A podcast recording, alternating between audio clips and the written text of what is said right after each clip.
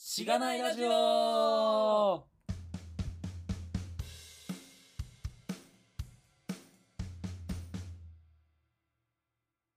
音楽入ってましたね。どうっすかいや、なんか、こう、無音の時間を減らせていいかなっていうのは、ありますよそうね。ね減らせるっていうか、うん。こう、あるじゃないですか。お見合いしちゃうみたいな。それがなんか、間が埋まるみたいなのいいと思うんですけど、なんか、あれですよね。てってってで、ずっとこう続いてると、次第になんか、うわーってなる気が。そう、あのー えー編集しているときは、まあ、あの、無音状態で編集して、はい最後につけて、で、まあ、なんか、ちょっとだけ聞いて、ああ、なるほど、こんな感じでいいかな、みたいなんで出したけど、うん。えっ、と、ずっ、まあまあ、そっから、えっ、と、アップロードして、再度聞いてると、ちょっとこう、はこれはなんか、何かに洗脳されそうだぞ、みたいな 感じになったんで、まあ、ちょっと調整が必要かなっていうところは、あそうる、ですね。ま あ、でうも、んこれが癖になるみたいな人もいるかもしれない んで、その時は、シャープしがないラジオでつぶやいてもらうというところで、 そうね、まはい、紹介します。あ、 はい。このポッドキャストは SIR の SE から Web 系エンジニアに転職したんだが楽しくて仕方がないラジオを略してしがないラジオです。題名の通り、SIR から Web 系に転職したパーソナリティのズッキーと、ガミが、近況を話したり、毎回様々なテーマで議論したりする番組です。しがないラジオでは、フィードバックをツイッターで募集しています。ハッシュタグ、シャープしがないラジオ。ひらがなでしがない、カタカナで、ラジオでツイートしてください。感想、話してほしい話題、改善してほしいことなどつぶやいてもらえると、今後のポッドキャストをより良いものにしていけるので、ぜひたくさんのフィードバックをお待ちしています。はい。もうこのテンプレートも慣れてきましたね。慣れてきましたね。なんか細かくなってきた。はもうちょっと、いろい。いろ増やしていけたらいいかなわかんない。まあいいや。はい。どうすどうすかああ。 もうどうすかですよ。ゴールデンウィーク終わりましたが、ゴールデンウィーク、あの後なんかしましたガミさん。えーっと、家にこもって勉強をしてました。さすがっすね。主に。そうですね、外出は島根に前行ったんですけど、旅行に行って、それ以外は、まあ、飲んでるか、勉強してるか、なるほどまあ本本読んでましたね、おいいーですけど、まあ後で話そうと思うんですけど、はい、いいっすね。あとスマホを買いました。何に変えたんですか前は、はい、前は、えっと、愛車精神に満ちてた ので、実通製の SIM フリースマートフォン M02 っていうのを使ってたんですけど、うん。さすがにちょっと、こう、スペック的にも、アンドロイドのバージョン的にも、こう、辛くなってきたので、うんまあ容量とかも辛くなってきたので、今は、えっと、ファーウェイのメイト9という、まあ、結構デカめのスマホ、最近のスマホに変えまして、いいっすね。いいっすね。まあ、いろいろ、速度上がったとか、画面がでかくなったとかあるんですけど、まあ、やっぱ指紋認証は素晴らしいなというのは、まあ、これは、あれですね、きっと iPhone ユーザーにとっては何さら、何を今更言ってるんだみたいなまあね。感じだと思うんですけど、いや、めっちゃいいので、いやもうかなり、なんかストレスフリーな生活を日々送れるようになりました。はいはい。おいくら万円ぐらいしたんですかえーっと、5万円台ぐらいだった気がします。いや、まあ iPhone からしたら安いな。 まあ iPhone からしたらなんですけどね。 iPhone あんまよくわかんないんですけど、いくらぐらいするんですかまあいいや10つ万ぐらいなんじゃないですか。かまああの、はい僕の場合は24分割してるんで、まああんま、まあなんか月々の痛手はそんなにないみたいそうそうそうそうな。じわじわ殺されてる感じがあるんですが、うーん。うーん、どうかな、次は Android にしたりしてもいいかなとか思いつつ、おうお、ん、それは iPhone が嫌になったっていうよりも、Android もやってみたいみたいな。まあそうね、Android かけるようになったし、みたいな、うんまあ iOS もあのリアクトネイティブでかけようって話なんですけ ど、そうっすね。まあ安いし、うん。なんか契約してないにしろ、自分の家にどっちの端末もあるみたいなのは、検証用とかのためにはいいかもしれないですね。そうですね。貯めていくみたいな。はいはい。まあそんな感じですね。ズッキーさんどうでしたか僕はあの後、まあ、あのこの前も言ってたんですけど、はいえー実家帰りました、ゴールデンウィーク。おえー、っと、実家はどこですか ?567 と実家帰った、えー、っと、奈良です。はい。 えっ、と、京都じゃないです。そこは、あんまなんか関東人からするとどっちでもいいやって感じなんですけどあ、そうなんですかなんか観光地じゃないですか、どっちも。うん。まあまあまあ、で、奈良帰って、はえーっと、まあ、いろいろ呼ば用事があって帰ったんですけど、まあなんか、基本的に、あの、兄弟3兄弟なんですよ。男3兄弟。い。はい。で、ずっと、まあ、カタンっていうボードゲームをしてました。ま大好きです。あ、一回なんか、あの、ガミさんと、やったよね。あの、やった。一日で気がしますうんそう。持ってるのね、家に。それを持ってったってことそう、わざわざ持って帰ったよ。てか、えっと、基本的に僕が家に、実家に帰るときは持って帰るんですよね。ああ、刀やりたいってみんな言ってるみたいな。そうそうそう。なるほど。いや、いいっすよね。麻雀やるよりは、なんか、健全な気がする。うん、なんかまあいろいろ結構話すし、うん。確かにね。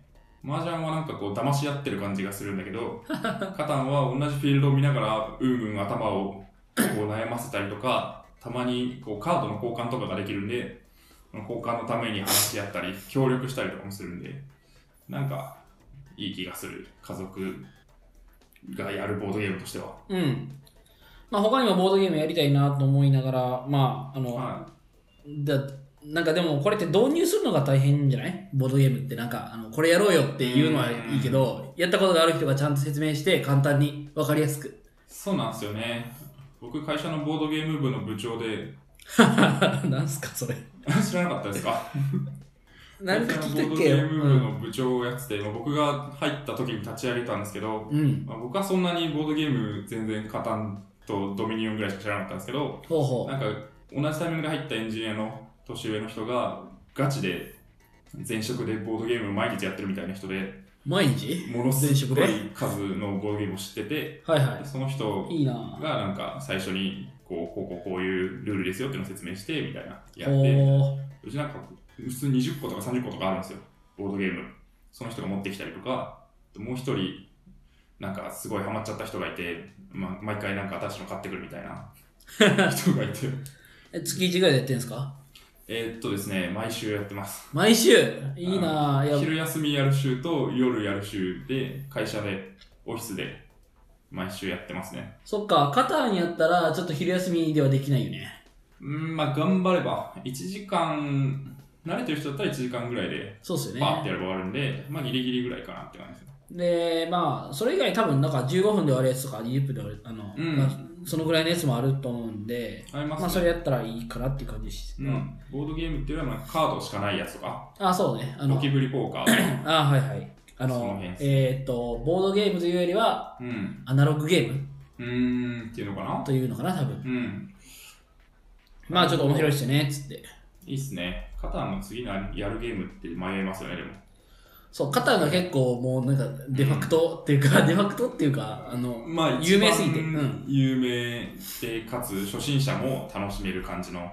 そうね、なんかゲー結ム構いろいろ複雑感あるけど、一回覚えたら、う、うんん、他特に複雑な、えっ、と、ルールはないし、そうっすね。毎回フィールドが変わるんで、あ、何回やっても楽しいね。そうなんですよね。その時々のフィールドで楽しめるっていうのがありますよね。まあなんかドミニオンとかなんていうんですかね。二あ回目あ、はいはいはい。わかりますわかります。はい、期待してます。な何をえ家族ボードゲームの変遷について聞くのを。ああ、確かに。 うん。はいえ、なんか、あのーしがないラジオオフ会ボードゲーム大会みたいなのしたくね。それはしたいけど、ボードゲームなのかっていう話がありますね。ああ、こう登録えなんかし登録なんな登録なのか、あるいは、なんか知らない人が来るんであれば、こう普通に話したい感はあるというか、いや、まあ、それした後の飲み飲んだらいいんじゃない泊まりですね、そうなると。確かにです、あの、まあ、 あの、妄想なんで、無視無視してください。はーい。 で、まあ、ゴールデンウィーク、まあ、それ、いろいろ、まあ、用事があったのと、まあ、ボードゲームしてたのと、で、まあ、ちょっと本も一冊読んだんですけど、はいで、えっと、一番時間を費やしたのは、あの、リアクト反省会っていう、まあ、ほう昨日あったんですよ。5月10日はにあったリアクト反省会、ウォンテッドリーでの、うんさんのオフィスであったんですけど、はいまあ、それに登壇、L、えっ、と、あれは何 ?LT 枠い。うん。何 LT 枠あの飛び込み LT 枠かなで登壇する予定があったんで、はい。それの、えっ、と、スライドを準備。作ってました。なるほど。このイベント自体はどういう趣旨のものなんですか反省したんですかそう、めっちゃいい反省会やった。えっ、と、反省会、リアクト反省会って、まあ、またリアクトかみたいな、あの、この、ポッドキャストのリスナーさんから、確かに、リアクトポッドキャストみたいになってますが。そう、まあ、もういいよ、リアクトみたいな。でもこう、今日はそんなリアクトの話しないんで、う。うん。うん。まあ、そういう、まあ、反省会やったんですよ。はい。反省会とは、まあなんか反省する回ですよ。なんかそう、運用、えっと、まあ、長い短いは置いといて、リアクトについて運用うんとかした。人たちが集まって、まあ、なんかこういうもんが、こういう風に困ったとか、まあ、これは良かったとか、を話し合って、えっ、と、次、じゃあ新しく始める人とか、うん。こういうリアクトの中でもこういうことしたいなって思って、やる人とかの助けになればいいみたいなのの、こう、共有の場みたいな。はいは tips とか、なその辺の共有の場みたいなところで、えー反省会でしたと。い。うん。なるほどね。まあ、その、リアクトを結構、本番で使ってみて、グッドプラクティスとバッドプラクティスがなんとなく溜まってきたよね、みたいな。そうそうそう。で、まあ結構多かった話題としてある挙げられるのが、自分のチームに、えっ、と、新しい技術を導入するっていううん。ところ。で、その中でリアクトってどうでしたかっていう話が、まあ多かったと。はい。で、まあ、えっ、と、リアクトの前ってさ、まあ、どういうフロントエンドがで開発されてたかっていうと、まあ、jQuery うん。であったりとか、バックボーンはい。であったりとかするじゃないですか。うん。まあなんか、そういう MVC フレームワークを使うのか、まあ、jQuery を使ってどうもいじっていくのかみたいな、そういう感じだったと思うんです。で、ざっくり思ってて、まあ僕、うんやったことなんで知らないですけど、なんとなくの印象ではそうですね。うん。なんかそういうチームに対してリアクトって、まあなんかちょっと、初めはなんか初見ご、初見ちょっとうってなるみたいな、うーん。よねみたいな。じゃあどういう風にしましたかみたいな。なんか一人は、あの、ひたすらスラックでリアクトについてつぶやくみたいな ことを言ってたりとか、なんかトイレでリアクト、リアクト、リアクトみたいなことをつぶやいて、みたいな。で、今冗談ですけど、まあそうなんか、なかなか大変でしたと。はで、まあ、なんかその、えっ、と、僕この前言ってたんですけど、まあ、社内向けのチュートリアルとかい。うん。を作ったりしましたよ、みたいな話とかもあったりとかして、まあ、なんかそういう、えっ、と、チまず一個、えっ、と、話題としては、チームへの導入のハードル、導入っていうのが、まあ、なかなか大変だよね、みたいなうん話がありましたと。で、他にも、まあなんか、その、うん、えっ、と、まあ、リアクトを導入するには、技術的な話で、まあはいい。ろいろあって、まあ、なんか、その環境構築であったりとか、テストであったりとか、うんうん。えっ、と、その他、なんか、うーんと、ライブラリ群、まあ、イミュータブルなのか、ローダッシュなのか、アンダースコアなのか、みたいな、うん。話とか、まあ、リダックスフル、フラックスフレームワークはどどういうふうにま、まず使うのか使わないのか、どういうふうに使えばいいのかみたいな話、みたいなのをこう、えっ、と、まあ、ざーっと、あの、整理してみたみたいな人がいたりとか、あとはパフォーマンスチューニングししてみたみたいな。で、はいこういうふうにしたらいいよみたいな tips がバーッと紹介されてるみたいななんか本当にこうリアクトについて、マジで、えっと、良かった悪かったみたいな生の声が初めて聞いたんで、うん。すごい勉強になったし、良かったんですよね。うん。は確かに、まあズッキーは社内で初めてこう、リアクトを、まあ、さ触ったというか、ちゃんと、こう、勉強してい。、そうそうプそロダクう。トに落とし込むっていうところをやったから、う特にん、その社外の、社内にはそのリアクトについてもっと知見のある人っていうのがなかなかいなくて、それを社外に本当にリアクト使ってきた人の、そのなんか苦労話とか反省を聞くのがかなり勉強になったみたいな。そうっすね。で、さかさらにその中で僕自分が話したわけじゃないですか。うん。で、その冒頭で、まあなんかちょっと、まあそういう経緯があるので、なんかすごい不安に思ってる毎日ですと。うん。なんなんで、もしよかったら、なんかフィードバックいただければ嬉しいですみたいなことを喋ると、まあ、その後の、まあ、飲み会っていうか、懇親会で、うん。まあなんか一人、えっ、と、話しかけてくださった人がいてて、ほう。まあなんかすごい、あの、そのか、その初めての、えー、と導入で、そこれだけできているのは、いいと思います、みたいな。ただ、まあ、こういう、えっ、と、ところもあるよね、みたいな話をしていただいて、うーん。うちとはこういうふうに違うとか、はい、はい。みたいな話をしていただいて、すごいそれ参考になったんで、まあ、なんか自分の使ってる、こう、なんていうか、技技術、まあ、ライブラリとか、フレームワークとか、みたいなところの、まあ、なんか、そういう人が集まってる場所で、まあ、なんか発表したりすると、うん。まあ、まさかりじゃないけど、まあ、すごい、あの、フィードバックが得られるので、知見が得られるので、うんなんかめっちゃためになったなっていう感じですかね。まあ、ざっくり言うと。確かにいいですね、まあ、自分の中でこう常に使っているもの仕事で使っているものっていうのがあってそれを持ち寄ってなんかみんなで知見を共有し合うみたいなのはすごい有意義な感じがして、まあ、割と言語レベルとかになると、まあ、Node.js とか Ruby とかそういう単位になるとそもそも全然やってること違うっていう話になったり、まあ、レイヤーが低くなったりするんだけどそうねリアクトレベルとかうん。まあ、そのフレームワークのレベルであれば、割となんか似たようなことを違うやり方でやってるっていうケースが多くなりそうで、学びが多そうだなっていう。結構でも、すごいメンツが喋ったんですね。今、見てますけど。いや、そうなんですよ。僕は、ああの、登壇、あの、LT と、えー、なんていうのあの、飛び込み LT 枠だったんですけど、まあ、初めから、えっと入ってる人たちは、まあ、なかなか、えっと僕もあのあなんかブログ参考にしてますぐらいの感じの人たちが話されてて、まあ、はいクックパッドの人とかウォンテッドリーの中の人とかうん、うん。でウォンテッドリーっていうのがその去年の、まあ、1年前1年ちょっと前ぐらいからなんかリアクトを導入するよみたいなのを結構大々的に外に発表しててはいはで、まあいろいろそのなんか中の人がなんかそのリアクトについて話しているわけですよ。い。うん。うん。なので、あのもう結構それ知ってる人だったんですね。その森脇さんっていう人なんですけど、はい。あのまだ、だから3年目なんですよね。新卒。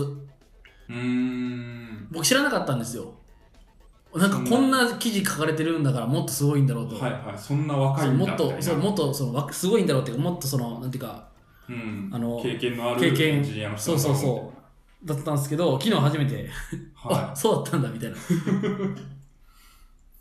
で、まあ、まあ、そういう意味で逆に親近感を覚えるとともに、でもやっぱり、やっぱ、同じぐらいの、その、社会人歴でもこのぐらいの差があるんだな、みたいなことを思うと、もっと頑張ろうっていうふうい。には思うっんたっていうのも、まあ逆にありますと。なるほどね。うん。いやー、今、はいはい。リアクト反省会ってググって3番目に出てきたブログを見てたんですけど、はいはそこの飛び込み LT 枠のメモのところにしがないラジオって書いてます。い。ああ、あのーちゃんと、えっ、と、宣伝してきましたよ。ありがとうございます。えそうっす。ああ、結は構いはい。あの結構聞いてる人いたんじゃないですかその聴衆は多いですよね。何百人とか。いやいや、そそんなことなくて、そんなことあそ60んなもん弱ぐらいかな。うんなんか、まあ、そんなにすごい多く入れるスペースじゃないっていうのと、はうん、でもなんかね、140人ぐらい応募で、抽選で50人。い。うーん。で、まあちょっとプラスされて60人ぐらいはいかはなっていう感じしでしたね。い。うん。結構だから。そうですねう。ん。で、しかもその、そんだけしか人数いないのに、うん。えっ、と、ツイッターのトレンドに、あの、シャープリアクト反省会っていうのがおー。トレンドになってたりとかして、結構だから、ちゃんと発信力がある人とか、うん。ちゃんとウェブエンジニアしてる人 が多く参加されてたのかなっていう。なんか結構そのリ,、まあ、やリアクトの盛り上がりを感じたなあっていううん、いいっすね。その流れに乗っかってしがないラジオも 広まってきていいっすね。 うんいやそうそうそうやっぱね地道にこう宣伝していくっていうのがいいんじゃないかなと思確っかてに。あますよりがとうございます。はいまあなんかやっぱりまあさっきもちょっとちらっと言ったけど自分のこうやってやってたことっていうのがまあうん大枠は間違ってなかったっていうのがやっぱり非常に嬉しかったそれが分かって嬉しかったうんっ。ていうのはあるかな。まあ結構不安やったわけですよ。まあ、ずっと。まあ前から言ってたけど、そうっすね。あこれ合ってんのかなみたいな。うん。それをね、聞ける人が身近にいないっていうのそはうそうそうそうそう。不安っすよね。で、リアクトネイティブを、まあ、ガミさんに、 ガミさんに、なんか俺が教えるみたいな感じになってたよ、はいで、さらに、えーリアクトについて、こう、後輩に教育する立場みたいな感じにもなってたうん。んですけど、なんか俺が教えていいのか と、まあ、ずっと思ってたわけですけど、うん。まあ、なんかその、はえーと話しかけてくださった人も含めて、まあ、なんか、まあある程度は、えーっと、まあ、大きくは間違ってない。うん、っていうのは分かった反面、あのーまあ、さっきもちょっとちらっと言ったけど、えっと、ウォンテリーさんのインターンの方が、えっと、パフォーマンスチューニングをした話っていううん。。話をされてて、はい。それが結構僕も衝撃やったんですよ。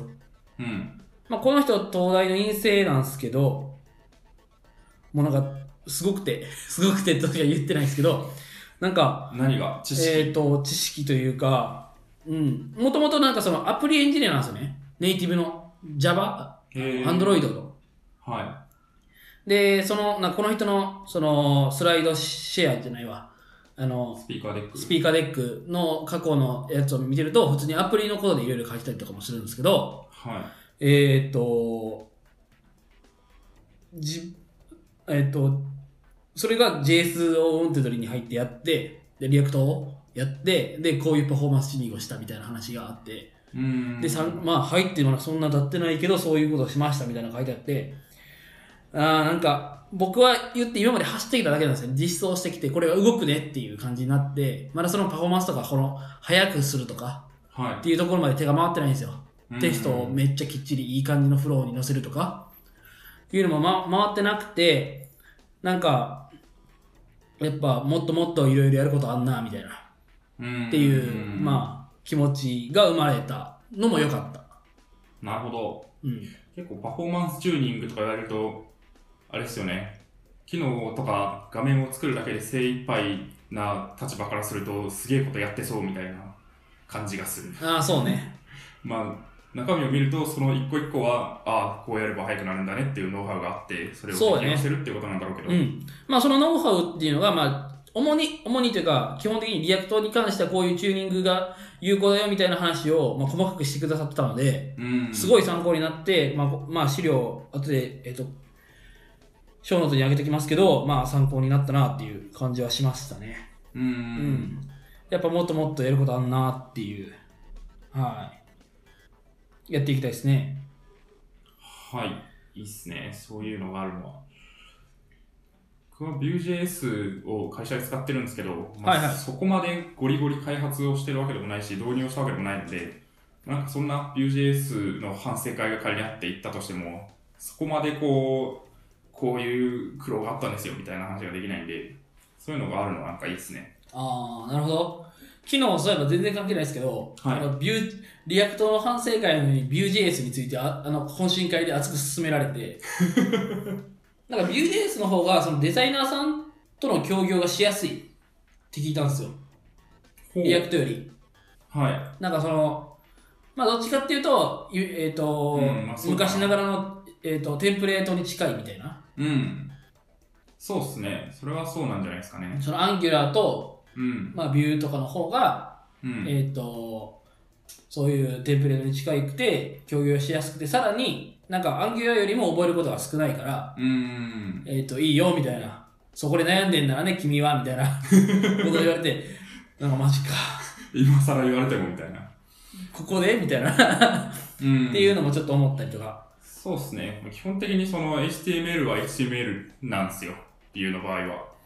で、その中に、そのビューの、なんか、こう、属性が付与されてるみたいなはいは感じなので、い。うん。で、リアクトは、まあ、ちゃんとがっつり触ったことないですけど、割と JSX って、こう、渡していくみたいな。そう、JSX 気持ち悪いっ。ていうのが、うん。もう僕はもう JSX から入っ HTML、細かい HTML も JSX から入ってるんで、うん。なんかもうわかんない ですけど、なんかやっぱそれが、はえいっと、わえっと、ちょっとよくわかんないみたいな人はうん多いんだよね、みたいな話はされてましたね。なるほど。まあ、そのコンポーネント化しやすいっていうのは分かりやすいのかなっていう気もしますけどね。そのかんないですけど、え、リアクトのコンポーネントって、JSX があって、それに当てる CSS、スタイルとかも同じファイルで細かくまとめられたりするんですかまあそうですね。あの、リアクトネイティブで知ってる通りです。うーん。っていうのは、まあ、わかりやすいかなと思いますけど、まあ、でも Vue.js も似たようなことができるので、まあ、確かに、覚えることとしては少ないし、まあ、本当の HTML を触ってる感が Vue.js の方があるのかもしれない。なるほど。うーん。まあなんかそう、 まあちょっとそういう話がされましたよ。で、まあ、はい。うん、そうね。まあ JS のフレームワークか、みたいな感じうー。うんなんかそのリアクトファイバーみたいな話とかこの前言ってたじゃない、はい。で、まああんまりまだ調べきれてないんですけど、うん。えー、っと、そういう、なんていうか次のリアクトについての話はあんまりされてなかったんですよね。むしろ。うん、まあ、反省会ですよね。そう、反省会、だからすごい反省会色が強くて、うん。ああ、これはいい反省会だったな、みたいなうん。感じでした。はうい。ん。まあなんか、このモンテッドリーの人は、まあなんか、こういう、次、まあ、何々反省会みたいなのもっとやっていきたいみたいなこと言ってたんで、うんもし興味があれば、まあそういう自分の興味のある技術の反省会に行ってみてはどうでしょうかという。えー、何反省会があったら聞きたいですかどうかななんだろう。難しいな なんかデザイン反省会するとか言ったけどね。あーあ、それいいな。聞きたいな。非デザイナー向けのデザイン反省会と か、ちょっと聞きたいですけどね。それは聞きたい。すごいなんか、こういじったら、こんなになんか、ユーザーの使いにくさが上がりましたみたいな。ちょっと聞きたいかもしれない。確かに。はい。ああ、まあそうですね。そんな感じですかね。はい。まあで、えっと、あとは、まあ、リアあこの回で散々言われてたのは、JS で型が欲しい人々っていうのがめっちゃいるんだな、みたいな。はあ、まあ、タイプスクリプトかフローなのか、うーん。みたいな話だと思うんですけど、はい。なんかまあ、次、リアクトとか、まあ、のを導入するんだったら、JS で新しいプロジェクトを作るんなら、まあ、どっちか入れるでしょっていう感じ。うんでしたそれがもう、共通認識としてなんとなくあるっぽいっすね。ぽい。うん。今僕もフローを、えっと、自分のうん。あの か会社のシステムに導入しようと思ってるんですけど、うん。まあなんか、それはやっぱ結構大きくなってくると、まあ、安心できないであったりとか、うん。まあなんかあの、自分の見えないミスに気づいてくれるところもあったりとかするんで、まあいいいいなっていう話とか、まあ、あのビジュアルスタジオコードがめっちゃいい感じで保管してくれるであったりとか、うーん。まあいろいろ良さがあって、もうこれは結構これからの時代、当然入れていくものになっていくんだなっていうなるほ気がしましたね。ど。VS コードでそのタイプスクリプトとかフローにこう適用するというか、そのためのプラグインみたいなのがあると。そうそう、そういうプラグインがあって、うん。で、そうすると、あのーこの引数はこれしかダメですって怒ってくれたりとか、おー。もうなんかいいっすそのねもうこういうのがはい、これが早いでしょみたいなのが出てくるとか、うん。うん、うん。まあ、そういう感じになって非常にいいと。まあだから、えっと、まあよくある IDE はい。あの、まあ、Java で、僕ら、あの、研修中にやってた方は Eclipse とかあるじゃないですか。うんで、僕は今、インテリジェ使ってますけど、はい。うん。まあ、なんかそういうのの、まあ、軽いものとして、みたいな感じで、ビジュアルスタジオコードを使えるみたいなうん。のが良い。ですね。型があることによって、まあ、保管がやりやすくなるみたいなるほどね。な。うん。まあって、いうのも、まあ、一個いいところではあるよねっていう話。そうですね。そのなんか、まあ、導入のコストというか、まあ学習コストなり、あと、フローを使ったサンプルとかは全然世の中にあんまりないみたいなところがあって、大変そうだけど、長期的に考えると、そうですね。ままあ、あこれかその方ら、がこれからは、安う全だよねん、はい、気はしますけどね。そういうことですね。まあ、フローがサポートされなくなったらどうするんだみたいなのもきっとあるんだろうけど、うん、まあまあ、それを考えてるぐらいだったら、肩で安全な行動をかける方がいいっていうのは、判断としてはありそう。そうですね。なるほはい、まあ、そんな感じです。ど。はい。うんえー次は、ガミさんのさっきのゴールデンウィークに何読んだっていう話をしますか。 しましょうよ。はい。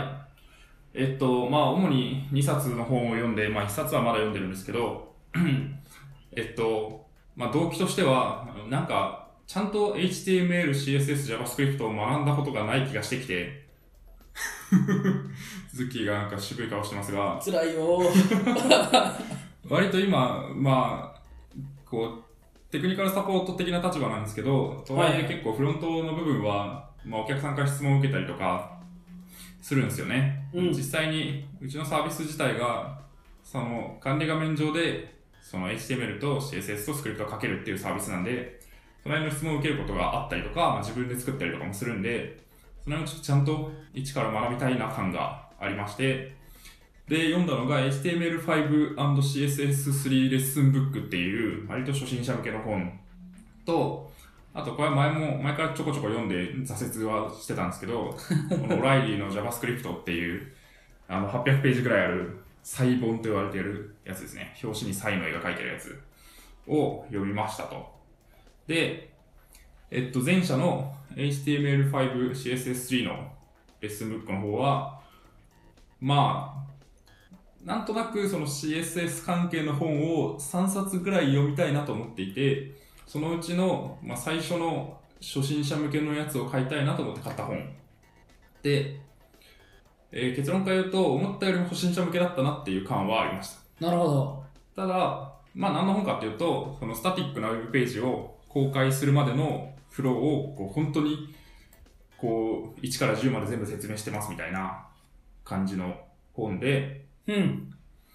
まずなんか HTML とはみたいなとか、ブラウザとはみたいな 感じとか始まるので、割とまあ本当に初心者向け感はあったんですけど、とはいえなんか、こうちゃんとした HTML で書いたページを一から作ったことっていうのはそんなにはなかったので、それをなんか順を追って全部自分の手元でポチポチしてみて、実際にブラウザで見て、おーみたいな感じのことを全部詰めたっていうのは、まあまあ良かったかなっていうのと、とまあ、その HTML5 で結構、なんか、この、例えばブログ記事があった時に、この部分は記事の本文なのか、こう、ち注釈、キャプションなのか何なのかみたいなのをちゃんと記述しましょうねっていう、まあ、セマンティクスって言われているものがすごく強化されたっていう話があって、あ例えばなんかヘッダータグとかフッタータグとあ、はいかはい。がつきましたよとか、構造化そ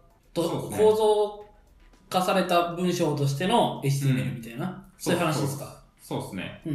っていう話があって、で、その辺を意識して、まあ、ある程度書かれてたなっていうのはありました。なるほど。本として。た、例えばなんか、この、この属性値はセマンティクス的には省略しない方がいいですみたいなのは結構書いてあったりとかして、なるほど。まあ、全部のタグについてバーッと説明するようなレファレンス的な本ではないので、あれなんですけど、うん。まあ、なんかそういうセマンティクスをちゃんと書くことによって、こうまあ、ブラウザなり、あとは Google のボットとかがちゃんとページを解釈できるようになって、でそれがまあブラウザの表示であるとか、あるいはまあ検索結果の表示であるとか、そういったところにちゃんと活かされていくので、そういうページを書く方がなんか優位になるよねっていうのはあって、まあ、例えばで言うと、ブラウザまあ、Google の検索結果って、時間とかたまに書いてあるじゃないですか。日付かな最終更新日みたいな。はいはいはい。その辺って、そのタイムっていうタグでマークアップしてると出る。うーん。すよああー、はいはいはい。そういうことか。はい。多分出てないページももちろんあって、うん。でそれはそういうのが書いてないページだったりして、で、検索した時に、なんか、2008年の記事ですとか出ると、ちょっと押すのを躊躇するじゃないですか。うん。なんか古そうみたいな感じになるので、ちゃんと新しい記事であることを、検索結果に出すってなったら、ちゃんとタイムタグで、その更新日っていうのを囲まなきゃいけないですよね、みたいな感じの話があって、へでえ。まあ、そんな感じのことが、まあ、そんなに詳しくは説明ないんですけど、意識して書いてあったなっていうのはあったんで、まあ、そこは良かったかなっていうのと、まあ、結構、なんか細かいけど知らなかったこと、例えばウェブフォントをどうやって使うか、ブラウザごとの環境に依存しないようなフォントっていうのをどうやって使っていくのかとか、まあ、細かいこうスタイルの調整の仕方とか、画像を中央寄せにするにはどうすればいいかとか、なんかそういうことが、まあ、ざーっと基本的なところは分かったんでよかったかなっていう感じはありましなるほど。あんまり、た。はい。なんかその辺の HTML5 とか CSS3 とか、はなんかあんまそこまで僕、い。うん。えー、まあそこまで興味がなかったこともあって、ズッキーはそうしゃそこら辺触りたくない派ですよね。まあ、うん、良くないのはいや、まあいいと思いま分すよ、かね。ってるんですけど、はまあ、そうか、なるほど。まあ、で多分それ読んだらい。うん。知らないことだらけなんだろうなという。仕事で CSS いじることとかはないんですかうーんと、なくは軽く、うん。うんやけどほとんどないかな。今のところ。うん。うーん。なるほもど。う任せちゃってるところはあるから、まあそうっすよね。基本はうちもそうで、デザイナーの人が主にバーッとやってくれるんですけど、そう。で、これクラスなんて書いたらいいんですかみたいな。聞きに行くみたいそなう。そうそう。これ青くするのどうするんですかみたい な。あ、それはさ、みたいな。これ赤くするのはエラー、エラーってつけて、みたいな。エラーのクラスをつけると勝手にそうなるようになってますよみたアいンダな。ーはいスコアエラーつけてみたいな、はいはいはいはい。みたいなことを聞くとか、うんそのぐらいなんで、えそうっすね。いや、結構思ってることとして、ー、うん、あの、エンジニア界隈だと、割と、なんか、じゃあウェブページを作りますってなった時に、じゃあ、まずは、どの言語を使って、どのサーバー、どんなサーバーを立てるか考えようみたいな感じになりがちじゃないですか。はいはでもなんか世の中的に、なんかウェブページを作りたいってなった時に、割となんかスタティックなページで完結することってすごく多いんじゃないかなっていう気がしていて、い、なるほなんど。か、こう、知り合いが新しくなんかお店をオープンしたとか、会社を作ったとか、行った時に、全然そのテックな感じの人ではないと、行った時に、なんかページ作りたいんだけど、どうすればいいかなって聞かれたら、なんか、こう、人によっては、いやまず、Node.js を、エクスプレスを使うのか、Rails を使うのか決めようみたいな感じになると思うんですよね。うんリビルド的に言うとサラダチキン問題っていう問題があると思うんです けど、まあそれがあると思っていて、ただまあ実際にそんなただの企業ホームページとかお店のホームページとかぐらいだったら、普通に HTML、CSS、JavaScript のもう生のもの、スタティックなファイルを書けば大体進むんじゃないかなっていう気がしていて、なので、まあ、エンジニアと言っていて、まあ、いろんなこうそういう簡単なウェブページとかもさらっと作れるようになりたいなって思うと、この辺を知っておいた方がいいんじゃないかなっていう気がなんとなくしたんですよね。仕事に限らず。っていうのがあります。なるほど。はい。いやいや何を何を目指すかなんですけど。そうっすね。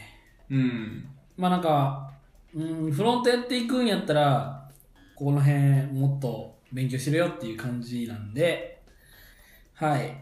ちょっと、はい、 心にまあ。そうですね。最終的には、こう、HTML、CSS、JS に、こう、なるわけですもんね。まあどんね。なものも。はい。っていう感じする。ただまあこの本自体がまだあのフレックスボックスとか、まあ、ちゃんとしたレスポンシブデザインの話とかがなかったので、うん、結構古い本なんですかえっと、まあ、元、初版がすごい古くて、ただそれをなんか HTML5、CSS3 対応にしましたみたいなうーん、感じの本なんだと思います。なるほど。なので、まあ、そんなにこう元々の大きな構成は変えてないと思うんですよね。なので、まあ、その辺のモダンな CSS3 の話とかはまた別の本を読んでやりたいなと。最終的にはなんかオライリーの本とかがあるので、ちゃんと CSS もその辺を読みたいなっていう気がしています。はい。はい。あと、その、さっき言った、スタティックなウェブページを公開する手段として、この本では、まずその Google ドライブがもともとそういう機能を提供してたらしくて、へえ。ドライブに上げて、なんか公開のフローをちゃんと踏むと、なんか指定されたアドレスで、このページ見れるようになるみたいなのがあったらしいんですけど、まあ、結構前に廃止されてて、で、ドロップボックスも確かあって、それももうないのかななんかパブリックっていうフォルダに入れるとなんか公開されるみたいなのがあったんですけど、うん。それも廃止された2017年3月で無料ユーザーを廃止されたらしいはいはい。ので、あんまなかったんですけど、まあいろいろ調べたら、Firebase にそういう機能がありまして、で、それで、この本の、こう、フローを、この本のフローに書いてなかったんですけど、代わりに Firebase で公開をしてみてっていうのをやった感じですね。で、Firebase は本当に簡単で、まあ、その NPM、Node.js を入れなきゃいけないっていう以外は、本当に、それなんか、Firebase のコマンドラインツールみたいなのを入れて、で Firebase デプロイってやると、行くみたいなへ感じで、まあ Firebase 管理画面でプロジェクト作るとかあるんですけど、それだけで公開できたんで、いや、すごいな、え。うーん。みたいな感じです。あとはまあ多分 GitHub ページとかもまあ、はい、ありありありますね。ありますね。うん一体なんかまあ、Git と GitHub のこう使い方が分かれば誰でもできるよみたいな感じがするので、まあこの辺使えればなんか適当な会社のサイトとかだったら簡単に作れるな今みたいな感じがして、ちょっと幸せな気分になりましなるほど。ちょっとそれはね、た。はい。勉強したいですそうですね。ね。まあ、しがないラジオのホームページもどうするか考えなきゃいけないですよね。なんかこの前喋ったじゃないはい。ちらっと。そうですね。なんか、 そうするとさ、はすごい、えっ、ー、と、これ使って、これ使 って、裏はこれい。で、。いや、まあ、そう、我々別にいいと思うんですよね あなあんか、勉強も兼ねてやってるんで。ああ、確かに。ただでもそん、それをする必要がないぐらいの機能しかないんじゃないかっていう気はなんとなくするね。そうです ね。まあもちろんなんか自動で更新されるとか、そういうのを考えると、まああった方がいいとは思うんですけど。そうですね。できる限り管理コストを抑えて、みたいな話と か。そうですね。まあ、また2人ハッカソン的にやりますか。そうっすこの辺ね、はちょっとね。はい。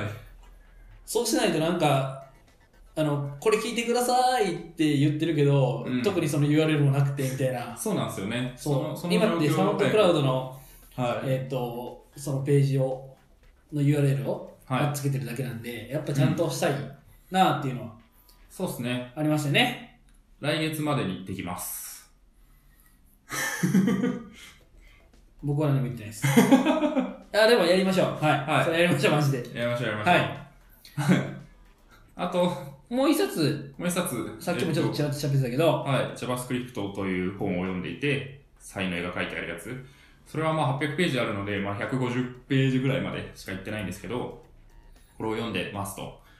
で、えっ、と、今まで、なんかい2回目ぐらいなんですよね、これを読み始めるのが。はいはい何回も挫折してるんですけど、その時はなんかただ漫然とページをペラペラめくって、ああ、なるほどなって言って、まあ実際にブラウザのコンソール叩いてみたりとかしてたんですけど、最近なんかやっぱ本の読み方を変えたというか、改めて、こう、各章ごとに1行でも2行でもいいから、そのエヴァーノートに全部章別にまとめながら読むっていうのをやってるんですよ。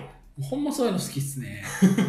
いや、まあ、いいそうなんですよすねっごいいいことだと思うんですけいやどご。い細かい作業すごい好きなんですけどえそれをやってるとかなり理解が深まった感があってなるほなど。んかそうですねえズッキーとか技術書ってどう読むの普通にバーッと読むみたいなうん、まあなんかその、えっ、と、コードがあれば、まあ書いてみたりするし、うんまあするかな。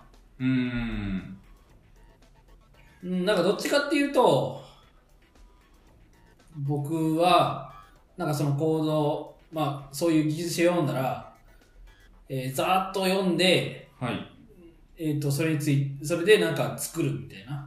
うん、めっちゃ簡単なものを作ったりできたら嬉しいかな、みたいな。うんそんな感じなんですよね。確かに実際に作ってみるっていうのは一つあるかなっていう、うん、ただこの JavaScript ってこの本は、うなんんか結構 JS のなんていうか仕様みたいな話をそうですねしてるじゃない。ウェブページを作ってみようみたいなノリではないですねうん、なんかなんオでブジェクトとはみたいな、そうそうそう。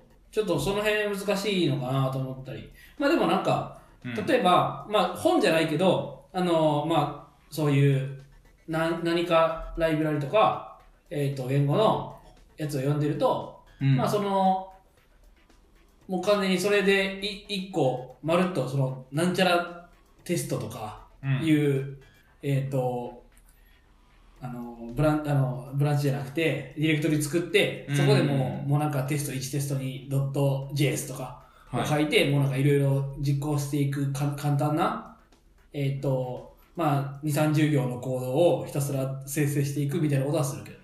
うーん。確かに、実際にコードが手元に残ると、あ、これってどうなってたっけっていうのを見に行けるとかね、そうそうそうそうそう。参考にするのに、ずっと覚えてられるわけじゃないので、そうやって残しながら読むっていうのは、まあ、同じなのかもしれないですね。そういう意味でなんかは。結構、地味に、その、その、なんていうか文法よりも、うん実行するのが難しかったりするじゃない、 うーん。あの、インタープリター立ち上げてみたいなの。そうですね。のそをの開発環境をそうそうそうそう。作るだけで一日終わったんだがみたいな。う。うん。なんかまあそういうのも先やっちゃって、みたいな、そういうのも含めて勉強みたいなん感じのことはしますけどね。なるほどね。うん。確かに。作りながらいいですね。ただまあこうメモ、メモ読、メモを取りながら読むっていうのは結構、まあ、豆な人にはお勧めしたくて、うん。いや、はい。やったらいいと思うんすよ。そうですね。 まあ時間はかかるんですけど、いや、うんメリットが3つぐらいあると思っていて、ほう。まず、こう、進捗が分かりやすい。あそうなんか何章何々何章何々って書いてくんでそうエヴァノートの一つのノートにめっちゃこう文字が埋まってくんですよそれはなんかすごい読んでる感があって進捗生んでる感出るみたいなあ、なるほど。結構本読んでると途中でなんか心がなんか折れそうになるんですけどあなんかこんなにへーこんなに俺書いたなみたいな感じになるとモチベーション上がってくるみたいなのが一個あるのとあとまあ単純に後から検索できるっていうのがあって、まあ、なんか何の本で読んだか覚えてないけどなんかこんなことをこのメソッドについて書いてある本を読んだ気がするみたいな時にエヴァノートだと横串で検索できるんでこれエヴァノートだからなんですけど、まあ、検索できるっていうのとあと、最後が、なんか、メモる、どこをメモるかを考えながら読むと、なんか、どこが大事かを考えながら読むんですよ。自然と。まあそうですよね。そうなんですよ。いや、そうか。そこがやっぱり、なんか、目的を持って読める感じがして、これはなんかいいんですよね。漫然と読むよりは。まあ、これはなんか、人それぞれ向き不向きがあると思うんで、辛い時は辛いと思うんですけど、いや、やろうとすることあるんよ。はうん、全然続かん。 い。そうですね。二章いや、だから、うんその、多分、やけど、ほんまに数行でいい,、ういいよん、ね。そうなんですよ。それが重要なわけよね。うん、で書いてるとなんかだんだんたくさんか書き始めちゃうんだよねそうなんですよ。それを自制心を持ってやめるっていうなるほど。のが結構大事とはいえ増えちゃうんだけど大事例え、ば、な例えばね、はい、なんていうか、その、えーっと、こういうことを、その、技術書じゃなければ、うんなんか、あ、この章ってこういうこと言いたかったんだな、みたいなうんのってなんとなくあるけど、だからはい技術書ってもう、い1、これ、2、これ、みたいな、っていう文法の紹介であったりとかさ、うんっていう感じになってたりすることが、まあ、あるやん。こういう動きの紹介とかさ。あのそうすると、まあ、そこでこう一個切切っちゃって、そこについて書いてたら、なんかあれ、おんもうなんかただ写経してるだけみたいな感じになったりするわけですよ。はいわかわかるいやわかるわかるいやなんかその抽象的な話をわかりやすく説明してる章だったら抽象的な話のコアな部分だけを書けばいいけどそうそうそうなんそかうメソッドの紹介10個とか言われるとその10個書かないとまとめた気にならないみたいなそう、それがちょっと難しうんい気がする。けど、そうそういうとこはどうしてんですか、じゃあ。そこは、自分が知ってることは書かないっていうのはよくやります。なるほど。自分が知らなかったとか、あとなんか半年後に覚えてないような気がすることはメモを取るっていうことをしてますね。なのあで、完璧に全部残すっていうよりは、いやこれはもう当然のように知ってるから削ろうみたいな。うん。あくまでもこう自分のためのメモとして残すっうん。ていうのは考えてますが、なるほど。とはいえ削る、削る勇気やね。そう、削り受けは大事。とはいえ結構書いてる気がす る。長い章だと普通に、まあすごい1行短いけど、箇条書きとかも含めると10行とか、あ、でも10行なんだ。 2、4、6番、10そうですね、まあ、章っていうか、こう。だからこの細本で言うと、多分3ページとか4ページとか。はあはおうあ。えでも10行か。うん短い気がする。そうですね。でも短いやつだったら普通に2行とか3行とかうん。で、こう、コアな部分というか、あ、ここは勉強になったなとか、あ、ここはこうだったんだって感心した部分だけをさらっと書いとく。みたいな感じですかね。いや、いいっすね。いや、僕も、ちょっと、はうん。だから、それをやることで、えっと、うん本が読めないみたいなのは避けたいけど、い。そうなんですよね。うんそれで時間めっちゃかかるってなると辛いんですけど、逆にでも技術書の方がいい気がしますね。なんか、こう、普通の実用書とかでこれをやろうとして、ものすっごい時間がかかって、挫折したことがある。うん。ので、でも技術書だと、大体なんか、あれじゃないですか、そんなに抽象度高くないって言うとあれですけど、なんか、大事なことはこれですみたいなのがわかるんで、うん。まあまあいいかなっていう気がします。はい。まあ、あと、800-150ページぐらいあるので、ぜひ面白そうな話題があれば、まああるかわかんないですけど、うん。共有をします。はい。お願いします。はい。これは、いいっすかね。なんか、面白そうな話題を書いといたけど、そんなに面白そうじゃない気がしてきた。今の話に比べて。了解っす。はい。そんなとこです。はーい。他、他なんか次、どれにしますかね。どれにしましょう結構いろいろあるんですよね。はい。うん。まあ、ニュース的なところというか、いきますそうですね。まあ、最近の話題。はい。どれがいいっすかうーん、だから結構僕が上げてんすよね。ざっと。そうっすね。まあ、ウケが挙げたのをさらっと読んで面白そうなのは、まあ、この転職サイト周りの話じゃないですか。まあ、そうやね。あのー、先々週かなはい。喋ったことにつながったりするかなと思って。うん。まあ、別に、あの、転職サイトを、ね、なんか盛り上がってるってわけじゃないんですけど、はい。まあなんか、最近盛り上がってたことがあって、まあ2つありますと。うん。で、高度 IQ 感謝祭っていうのが、えー行われたらしいですと。ほで、まあ、高度 IQ っていうのが、まあこの前、えっと、ちょっと紹介したパイザー。う。うん。ちょっとまあ叩かれてるって言って紹介したんですけど、まあそのパイザーと、まあ同じようにって言ったら同じように、うん。えっ、と、その問題を解いて、プログラミングの問題を解いて、えっ、と、その人の技術力を測り、それを、えーあの、転職に生かそうみたいな、うん。そうう。いうような転職サイトですと。はで、まあ、それの、なんか、感謝祭っていうのは、これな、な、な、なんで、何が感謝祭なのかよくわかんないですけど、 まあ、なんかそういうのが行われてて、い。はい。まあなんか、あの僕らが、あのいい日々言っ ずっと言ってるリビルドの、にいつも出てる伊藤直哉さんはい。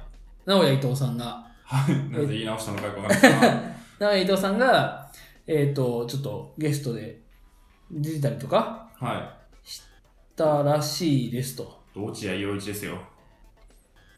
落合陽一さんっていうのはは VR の人い。ええー。あれですよ。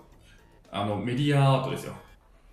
あの、ニャニャニャラジオという、ポッドキャストがあると思うんですが、はいはいはい。そのゆずちんさんが言ってた、そのゼミ、落合ゼミの人です。ピンとこない。ピンとこ。へえ。現代の魔術師と言われている。結構有名な。それ僕は割と好きですね。あ、なんか名前は聞いたことがあって、はあ、俺名前聞いたことあったのは、これ、あれだな、なんかあのー、えっと、SAO、い。うん。ソードアートオンラインはい。のニコ生か、なんかそういうイベントかなんかに出てたんですよね。 あー、出そで、だからさっき VR の人っていう話を。う。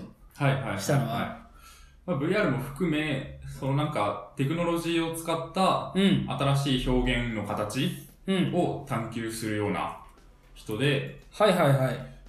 けなんか会社とかもやってて、一応なんか教授だか助教授だかなんですけど、なんだったかな。すごいな割とピクシー、ピクシーダスト。これ違うかなでこの人の、えニャニャニャラジオのそのゆずちんさんは、この人の研究室にいる。そうですね。正確に言うと、この人は筑波大の助教なんですけど、なんか一時期、うん東京でもゼミをやろうみたいな、ああ、はいはいはい。聞いた、はいその話。そう、ことを言って、なんか1年だか2年だか、やってて、その時に、大学関係なく参加していいよってなって、で、それに、ゆずちんさんが参加したらしいと。なるほど。今は多分筑波大のこのゼミの活動とか、まあ、他の活動に集中してるから今ないんだけど、っうん。ていう感じですね。えでも結構すごくて、ピクシーダストってさっき言ったやつが、白い粒を空間にこう浮かせるんだけど、それでなんか、こう妖精の絵を描くみたいな。へえ。割と動画とかすごいので、ぜひ見てもらうと。この人、うん、いや、いい や。この人、なんかすごい面白い人で、Twitter とかでも面白いんですけど、ああ、そうなんですなか。んかひたすらご飯を食べる時間がもったいないからグミを食ってる人で、あ、なんか、粒組合宿って書あいてあそるう。そうそうそうです。一時期この人に影響されて僕は粒組をひたすら食ってた時期がありまし た。あ彼が言うには、粒組はグミ界のユニクロ。あー、うんよくわかんないけど。 は安くいはい。こう無難なグミであると。それは非常に良いみたいなと言ってる人です。ははい、すみません、脱線脱線しました。い。うん。 でまあ、なんか、そういうはい、イベントがあったらしいですと。はい、まあ、ちょっと話題になって、話題じゃないけど、なってました。うん、まあ、なんか、そのエンジェリングじゃないけどね。うん、うん。で、えーっと、もう一個。はい、高大級とは別に、えっとフィンディっていう転職サイトがあって、まあ、そんなに有名じゃないんですけど、うんなんか最近それが話題になってたと。なぜ話題になってたかっていうと、なんかフィンディっていうのがスキル偏差値をはい、はい。求める、あの、これファインディらしいですよ。すいませ ん。ファインディです。 はい。ファインディ。っていう、ねうん GitHub を舐めて、うん。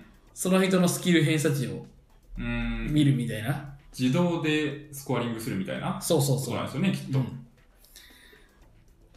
で、それを、なんか、えっ、と、つい一昨日月曜とか土日ぐらいぐらいから、はい。なんかいろんな人がやってるわけですよ。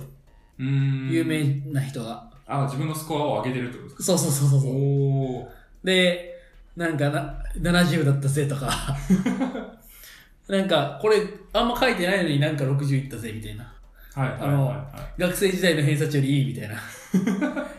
そんなことを言ってる人がいてて、まあなんか盛り上がりを感じて、たまあとは逆に、なんていうか、いやいや、そんな、こんな行動だけでは何も判断ができないみたいな、い。うん。みたいなことも、まあまあもちろん言う人がいいると。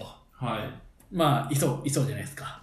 まあ、ファイザーで、これ大丈夫なのみたいなことを言って言ってた、僕らも言ってたんで、うん。まあそれが結局、その GitHub を舐めるっていうのでも、うんまあ言ったらコピペもできるわけで、まあそうですねう。ん、っていう話が、まあ、あありましたが、まあ、ちょっとあの話題に出て面白そうですよね。うん。うん、まあ僕まだやってないんですけど、そうですね。これは、まあでも、人工知能を活用して採点しますって書いてますけど、どこまでの人工知能がいるのか、面白いですね。楽興味ありま見すてみたね。い、確かに。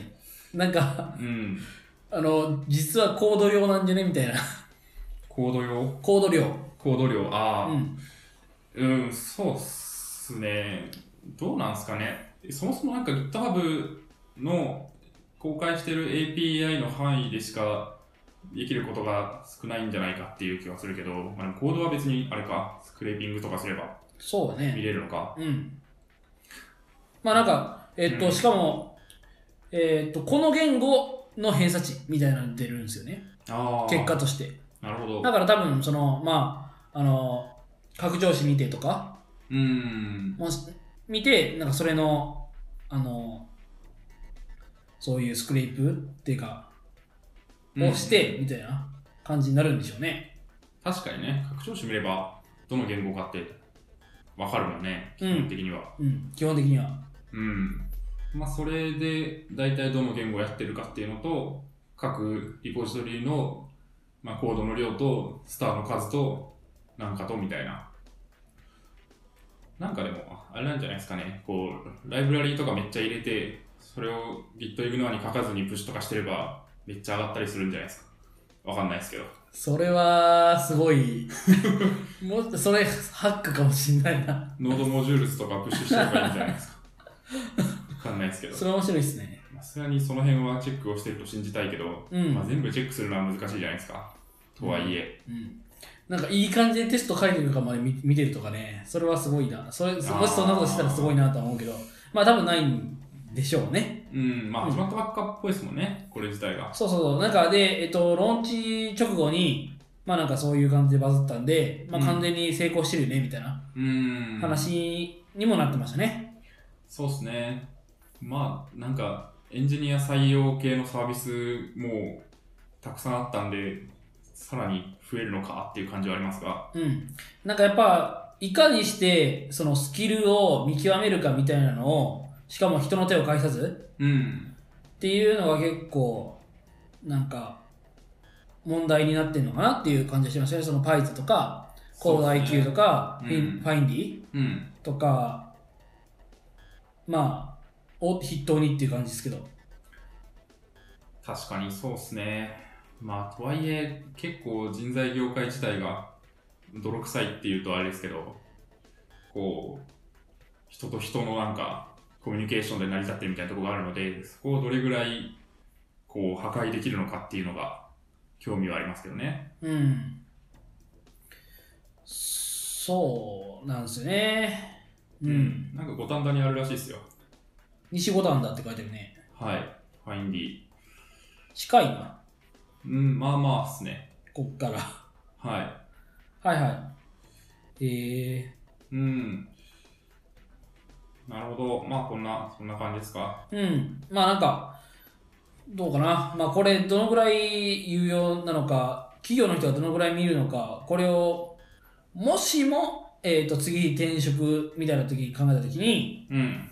えー、とちゃんとめっちゃ活用するかどうかって言われるとまあ多分活用してないんですよねそれはなぜいやなんなんかあんまりし信用ができない今のところうーん。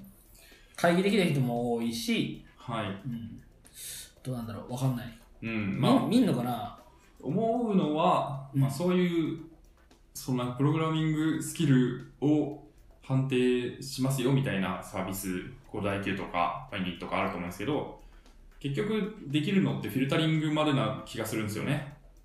うんああ足切りみたいなそう、センター試験みたいなはいは感じかなと思っていて、でそこのフィルタリング自体も結構今まで人事の人とかが苦労してたと思うんですよ。いなるほやっぱどりなんかこうスキルある感じで履歴書を持ってきたけど蓋を開けてみたら実際はなんかただ SE でしたみたいなこう管理しかしてませんでしたみたいな感じって結構あったと思うんですけどそういうのを弾けるっていうだけでもまあコスト削減にはなるのかなっていうのは思うんですけどまあとはいえやっぱ限界もあって僕結構採用の履歴書のチェックとかしてるんですけど今会社でほそういう立場からすると、まあ、そのなんか謎の技術スキル偏差値みたいなのがあった時に、すまあ、それだけですごいポイント上がるかっていうとなんかそうでもない気がするんですよね、う、うん、判断軸としてちょっとなんかおってなるとは思うんですけどで GitHub 見に行くかぐらいのモチベーションが湧くぐらいはあると思うんですけど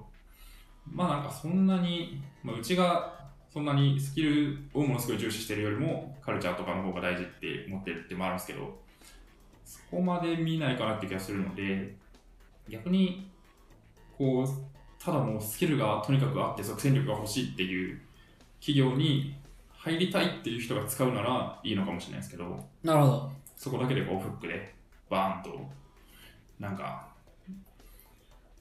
やっぱそうっすよね知られていって、うんあんまりだからなるとなんか僕僕らのえっ、と使うサイドのうんえっ、と、転給、給食サイドの、うんえっ、と、あれにはなんないんじゃないかなっていううんそうですね気はしてる。うんまあ、だから、 だから僕らやったらもう、なんならこのポッドキャスト聞いてくださいとか さ、の方が、多分人となりは伝わるし、まあそ多う分ですね喋ってることは、まあそんなめちゃくちゃテッキーじゃないけど、うん。なんかこういうふふうに考えてコーディングしてるんだなみたいなのはなんとなく分かったりするじゃん。う。うんん。まあ、こういう考えの人なんだなとかはうん。わかると思う、の方がよっぽどいいのかな。まあ、なんかブログををのエントリーををもう載せる人もいるしさ、うん。あの履歴書とかに。で、まあ、それがいいかどうかわからんよ。その GitHub でこういうの公開してますっていうのがだけでいいみたいなのはないけど、うん。まあ、そっちの方がよっぽどわかるのかなみたいな。そうっすね。もう本当なんか、こう、一時的に技術者の不足を補うためにフリーランスを入れるとか、そういうんだったらまだいいと思うんですよね。なるほど。ただまあ結構長期的に付き合う正社員を取りたいってなった時に、まあどれぐらい参考になるかってわかんないですけど、うん。まあ、使いどころもあるのかな、やっぱり。うん、合う合わないはあると思いますね。はい本は当い。になんか自分の技術、こういう言語を使って開発がしたいから転職しますみたいな人も全然いると思うので、うん。そういう時はまあいいと思うんですけど、Ruby 俺こんな書けるぜみたいなのを示すっていう意味ではいいと思うんですけど、まあまあ、こう、なんですかね、万能ではない気はするかなーっていう。はい。まあ、そんな感じですかね。この転職サイトも、問題じゃない、転職サイトの実 は。そうですね、はい。こんな感じですかね。次。と、なんかありますか次話したいのでいいですよ。ライトな話題いきます。はい。疲れたんで。はい。 いや、まあ、時間もそこそこですし、そうですね。ライトな話題。はい。えー、っと、このスバ見たんすか はい。このスバを見ました。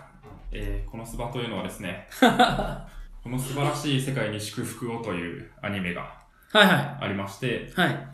確か、え、今年2期えーっと冬やったんですかね。去年2017冬アニメで2期がありました。 2016冬2010あれ2016冬かなあ1月から2017の1月からそう3いうこと月か。はい2017の1月から。はい、はい。やってたらしく、その時は特にそんなに見ようと思ってなかったんですけど、なんか最近になって、そういえばアニメとか見たいなと思って、で、Amazon プライムビデオを漁ってたら、そういえばなんか聞いたことあるなと思って、一期から見始めて、で、面白くて全部見たっていうはあはあ感じどうでしたかもう僕はもちろん全部見たんですけ どもちろんじゃないけど、まあ、全部見たんですよはい。はいどうですかえっとですね、いや、面白いです、まず。面白いです。ただ、あれですね、なんか、サイコパスとか、広角機動隊とか、そういうんじゃない。重さはないよね超軽い。うんギャグ、まあギャグやねギャグアニメですね。うんなんかまあどういうもんかっていうと、まあ、簡単に言うとはい。なんかあの引きこもりニートうん。の主人公が、はい。なんか気がついたら別世界にまあ異世界転生ものというやつですね。異世界転生でいいのなんか異世 界すごい定義いろいろあるんですかなんかあるらしくてえなんかあーすみません、まさかりまさかり。怖い。異世界なえ僕もあんま詳しく知らないんですよはい。ただなんか何やったっけねあの小説家になろうっていうあサイトあるじゃないですかあ。はい。はあれのなんか API のドキュメントを読んでた時期があったんですよ、あ。はい、でなんかそこでなぜまかだ結構そんなはいによくできた API でもないんですけどうん なんかえっと異世界転生なのか異世界なんだったかな何種類かあると。なんかに2種類あって、何が違うねんこれと思ったんですけど、はあ。まあなんかそういう定義があるらしいですよ。まあそれは置いといて、そんなことどうでもいいんですけど、と。はまあそういう引きこもりニートが、えーっと、転生しますと。で、えーっと、なんかその転生の際に、なんか、えー、女神い。うん。と出会って、まあ一緒に、そこで異世界で旅、旅をする。まあ、ほんと RPG 的な。生活するみたいな。で、まあ、なんか目的としては、なんか、まあ、魔王を倒すみたいなことを言ってるけど、まあ、なんかいつになっても倒しに行かず、うんえっと、初めの街で、ぐだぐだ生活してるみたいな。そそうっで、すそねの中で、なんか面白いややつが出てきて、みたいな感じの話ですね。そうっす。RPG 的な世界観の中で、普通に生活を営み始めてしまうっていうそうそうそ感じの。う。まあ、逆アニメ。まあ、なんか、あのーまあ、結構人気作なんですよ。まあ、面白いし、で、声優も強いんですよ。はいはいはいはあの、えーっと、まあ、特に女性声優が強くて、うんまあいいや。あんまり興味なさそうなんで、え興興味ありますよえっと、あの、その、女神はいが、えっと、ヒロイン、まあ一応ヒロインかなアクアさんアクアさんが、天宮そら、そら、そらさん。うーんえーっと、まあいろいろ有名な作品はあると思うんですけど、ほうで、えーっと、めぐみんはいめぐみんが、高橋、えりりええりリエりえはいでね、あのー、高橋理恵、理はい恵は、さんは、あのー、最近で言うとリ、リゼロのおおヒロインの、えーっと、名前忘れた。えーエミリアさんエミリアタン。エミリアタンをやったりとかはいして、結構ブレイクしてる。うーんそうですねで、あのー、最後、えーっと、ダクネスお嬢様は、はいえーっと、カヤノさん。うんなんで、 かかやのさんって言っても、 いや、当然知ってるよね、かやのさんっていう感じで、今、かやのさんって言いましたけど、はあえーまあ、かやの愛さんっていう、はえっ、と、もう、超絶有名な、い例えばえー例えば、何が一番その有名なのかな今ウィキペディアを見てますがえっ、と、えーまあ、いろいろあるんですよ、その、なんか、えっ、えーと、ノーゲームノーライフのはいヒロインとか、何なんか有名、有名よ、とりあえず。リライフのひしろさん見てない。はいはいニューゲームねはいあと、あの、冴えないヒヒロインの育て方、霞ヶ丘歌葉さんとか、はい知らないね。はい見てないです3月のライオンに出てるらしいああ、そう、3月のライオンのあの、お姉ちゃん、お姉ちゃん。あかりさんあかりさん、あかりさんはいはいとかも、結構出てますね。もういろいろ出てるんですよね。あまあまと稲妻とか。ああ、なるほど。確かに。はい。まあなんかそういう、う、まあ感じなんですよ。だからひ、えっ、と、声的にもすごいうーん。方たちばっかり。あ、あと、そう、あの花の、えっ、と、うん、メンマですよ。おおーはいはいはいはなんかそ、多分あの辺からブレイクしたんじゃないかな。確か。い。なるほど。堀江優里さんは言わなくていいんですかウィズ。ああ、ああ一応、ま あ、準レギュラーみたいな感じなんで。まあ確かに。はい。そうですね。おおなるほど。名前聞いたことある人が結構います。うん、で、えっと、えっと、福島淳っていう人が、はい。あの、ヒーローなんです。あの、ひえっと、えっと、主人公なんですけど、はい。はい。はじめ一瞬福山、え、福山えそうそうそ う、思ったんですよね。いや、まあこれはなんかアニメ好きな人じゃないとわかんないと思うんですけ ど、誰だよみたいな、どっちも誰だよみたいな感じだと思うんですけど、福山潤か。そう、福山淳はもう、まあ、有名で、まあ、例えばコードギアスのルルーシュとか、はいはいはいはい。やってたりとか、まあ、い,、まあ、いろいろ、いろいろあるんですよね。あの、はい、えっと、有名どころで言うと、暗殺教室の、あの、え先生もやってましたよね。うーあのん、ぬるふふとか言ってましたよね。 あ僕見てないんですけど、僕見てないですけど、う、うんんまあなんかそういうので結構有名ですよと。うんで、でその人なのみたいな思ったら聞いたら全然違ったみたいな。そうですね。うんなんか、なん他何の声してるんですかね。あんま僕も知らなかったんですよね。うん。大抜的な感じなんですかね。うん。でもラジオ面白かったですよ。あで、その、高橋理恵、理恵里が出てた、やあのパーソナリティのラジオなんですけど、まあよく来てて、あ、うん。えーっと、まあその二人漫才みたいなうーん。のを展開してて、まあ結構面白かったなって。まあ結構その、なんか、えーそういう界隈でも話題になってたっぽいんで。はいはい。なるほどね。だから最近出てきた系の人なのかな、割と。弱虫ペダルとか、刀剣乱舞とかに出ているらしいうーん。ですが、坂本ですがは不良男子生徒っていう役名がないやつで出ている。いや、まあまあまあ、それはよくあるでしょうよってう。いうん感じですね。はい。まあ面白かったと。どういうふうに 面白かったです かまあ、まあ普通に面白いよね。言いながら笑ってるんです。いや、なんか、これをどういうふうに面白い技術の話をするかのように アニメでその真面目な話してるみたいなそうですねいやどういうふうに面白かったかっていうとなんですかねいやーまあまず結局この話ってあなんかこの作品もなんか小説家になろうが元ああ、そうなんだ。ああ、その辺小、説家になろうで出てきた人が書いたライトノベルが元なのかなその辺はねぽい感じのことを読んだんですが、まあ、やっぱりその、なんていうんですかね、オタクの妄想を具現化したみたいな面白さがあるんですよね、うん。やはり。やっぱりその、まあ、ゲーマーとかオタクとかって、そのゲームの世界にずっといたいわけじゃないですか。はいはい。で、それを本当に体現していて、かつまあ最初の村から出ないで、ずっとなんか、簡単なクエストとかをこなして、日銭を稼いでたりするわけですよ。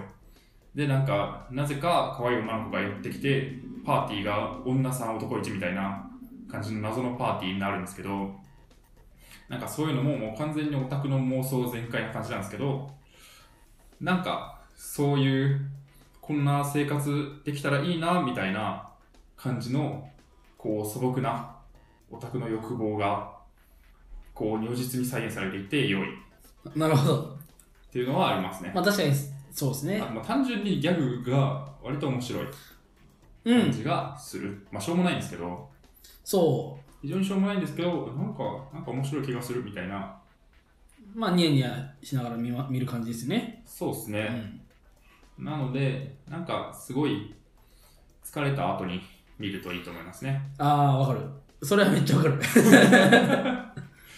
そうですね。なんか会社、10時とかまで会社にいて、帰った後にこれを見るとかが結構良かったですね。うん。わかります。はい。共感。共感。共感の嵐。はい。はい。えー、これはあれですかあの、ゴールデンウィークに見たとかじゃなくて、あれに見たんですかいやもうゴールデンウィークも見てました。うんそのなんか、本を読んで疲れたらこれを見るみたいなサイクルを回してました。うん。僕もゴールデンウィーク前半は、さっき Amazon プライムにこれあったって言ってましたけど、はい。あのー白箱おも Amazon プライムに全部上がってるんですよ。はい。で、えっ、と、全部見ました。見直したと見。直しました。なるほど。まあちょっと作業しつつ、 なんか流しつつみたいな、もう何回見てるんで、うーん。なんか3、4回見てるんで、うん、まあ多分その次なんのな何回目みたいな、そういう感じなんですけど、はいありましたと。まあ、なんかどんどん泣く箇所が増えてい く。僕泣く人なんですよ。すごいですね。いや、何回も見てると大体もうストーリーとか分かっちゃうわけじゃないですか。そにもかかわらずうなやんてねるんってけいど、ういやもうなんか、ああ、辛さがあったよね、みたいな。うーん。つつら辛いとこだけじゃないんやけどよかったよねとかなんか、はいはどんどんどんどん深いとこまで見れて、うん。なな泣きちゃってでもあれって結構仕事頑張ろうみたいな感じになるような、はい。えー、とアニメなんで、うんまあ、すごいなんかゴールデンウィーク明けてもう頑張ろうみたいなうん。感じにはなりましたけどね、そうですね。うん、いやいいっすよもしよあれやったら見てくださ いぜひはい。僕は2周しましたね。うんいやあれは何周もしても全然いいと思い ますよ大丈夫ですかねこれリスナー置いてけぼり感ないですかいやいやいやいや大丈夫ですかまあ、尖っていきましょうか。ついてきていただけるように見てくださいって感じですね。 いや、マジで見た方がいい。 なんか、そういう、なんかはアいニメとか漫画とかで、はいあの、モチベーションを上げるみたいなことをよくするんですよ、僕は。うん。で、まあ、あの、大学の部活時代とかは、なんかそういう、えっ、と、スポコン系とかうん。、で、まあ、テンション上げてたし、はい。えっ、と、まあ、今やったら、まあ、さっきみたいに、その、このそばみたいに、なんかほんまポケーっと何も考えずに頭か空っぽにして見れるみたいなアニメも、まあ、その、なんていうか、ふリフレッシュのために見ることもあるけど、うん。なんか結構、あのーあ、こいつも頑張ってったら頑張ろうみたいな、うん。と、か、なんかこういうふうに思いを持って、いろいろ生きてる人がいるんだみたいなので、頑張る、頑張れるみたいなうん。とこもあるんで、まあ、そういう意味では非常に良かったですよと。うんうんうんう。うんんなんかそういうのありますそういうアニメみたいなのとかって、どうですかねどういうふうに、はい。なあれで見見ますなんか、 めっちゃ真面目な話。真面目に話すとか、なんすかね。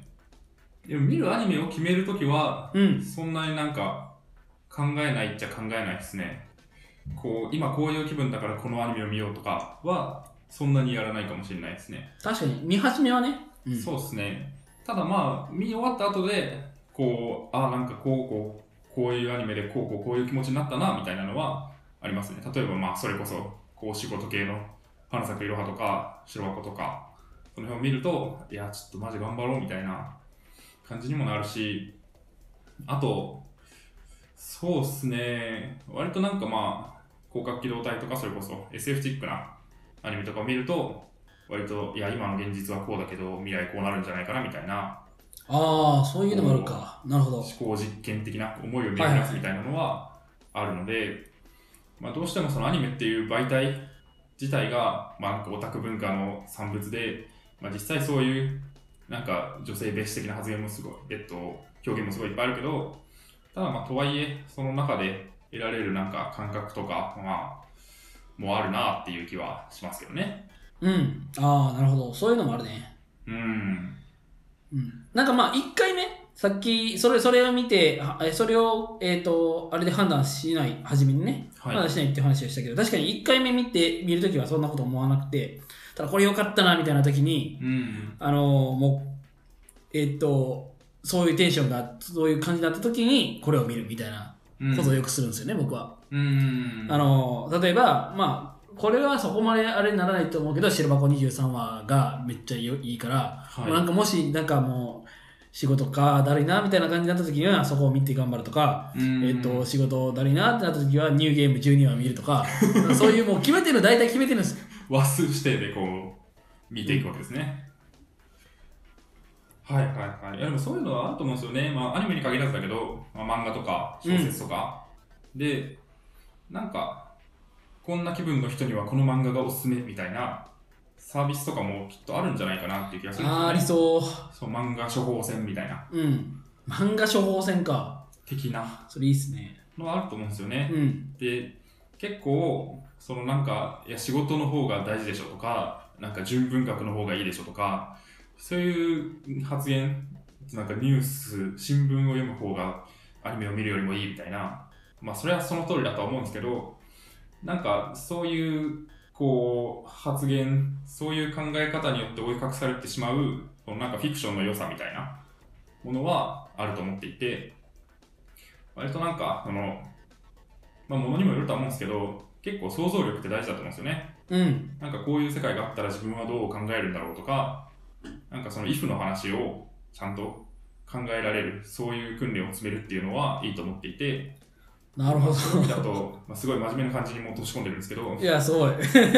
そういう、こんな真面目になるんだ、みたいな。 って思いながら聞いてるそういう感じで言うと、まあ、まあ、それで言うとやっぱ小説とかの方が想像力のトレーニングがいいと思うんです けど、まあでもとはいえね、アニメとか漫画とかでも、そういう部分は養われるし、うんまあアニメだからこそ描ける世界観みたいなのも、まああるとは思うので、まあなんか、あんまりいじめないでくださいみたいそうですね。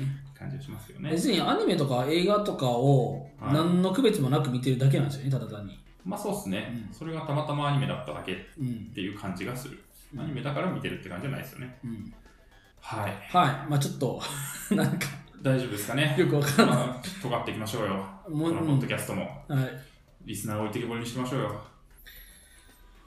はい、まあそんなとこですか時間も時間ですけど、なんかありますそうですかね、まあ大した話は、うあのーん。上げてないんで、他。まあそうですね。ニュース見てるんだとかを出すために、さらっと頭出しぐらいしておきます ?Hulu のドメイン変わったとか、うん。変わったらしいでメすル。カリカウルというのが出たらしいとか。うん。これはね、うん。えー、っと、良さそうだよね。まあ試してないんですが、まあ本とか CD とか、そういうエンタメ系なりなんなりにうん。まあ技術書とかもあるからエンタメじゃないのかな、うんまあ、本とか CD に特化したメルカリうん。のアプリアプリ、が出た、はい。うん売りたい。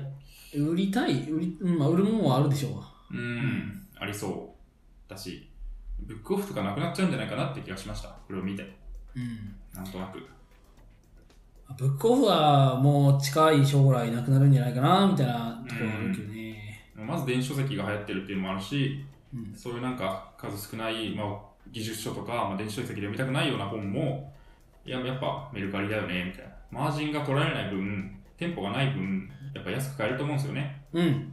メルカリで買った方がは理解して、あと比べられるし、なんか一番安いやつをお知らせしてくれる機能みたいなのがあるらしいんで、い。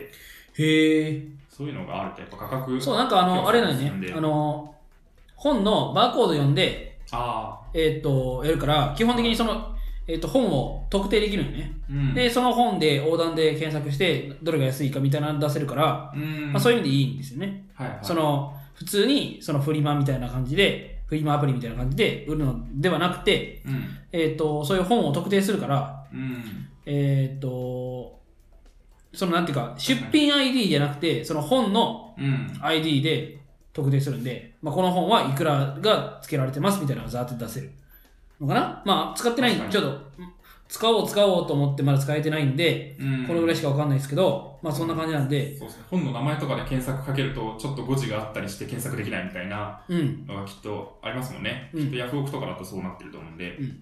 それが良くなって、なんかその、微妙にタイトルが違ったりとか、うん、そうじゃないん、うん、なんかあの、サブタイトルがなかったりとか、はいはい。が、基本的には統一されてるっていうのがいいんじゃないかな、まむあ、しろ。 ISBN コード的なのでうん、管理されてるんですかね。わかんないですけど、まあなんか多分そうなんですよね、そういう、なんか、そうですうね。ん。それは良さそはい。若干思ったのは、あと、結構メルカリと多分裏側は一緒じゃないですか。バああッバックエンドというかう。う、ん、一緒なのかなわからんけど。多分まあい全部一から作ってるとは思えないんですよね。まあ確かに。っていうのがあるんですけど、その見せ方を変えるだけで別のアプリになっちゃうっていうのが、やっぱその、ちゃんと一個強いのを持ってる強みだなと思っていて、うん。で、近い話で言うと、あのブッキングテーブルっていうアプリがあるんですけど、知はってますあ。聞いたことはある。あのリクルートがやってる、なんか飲食店あーはいはい予はい約アプリなんですはよいはい、あのー、えっ、と、電話せずにそうですやねってくれるやつ。なんか、そうあのあれ、人手でやっってるらしいっていうやあつよね。そうなんですか。 そこまではあんま知らなかったんですけど、まあなんか電話でポチポチやると予約取れるみたいな感じのアプリで、たまに使うんですけど、一回それで予約した店から電話かかってきて、なんかうんホットペッパーで予約いただいた方ですよねみたいな感じで言われたんですよ。